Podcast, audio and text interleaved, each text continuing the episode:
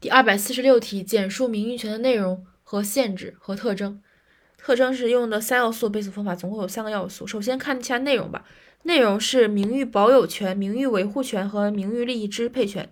先保有，如果先有有的话先保有，如果被破坏了需要维护，然后最后是有得到利益的话，利益支配权。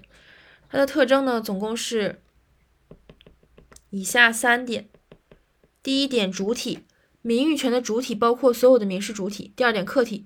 名誉权的客体为名誉。第三点，财产名誉权不具有直接的财产内容，但与一定的财产利益相联系，尤其是对于从事经营活动的民事主体而言，名誉权与其财产利益的联系更为紧、更为密切。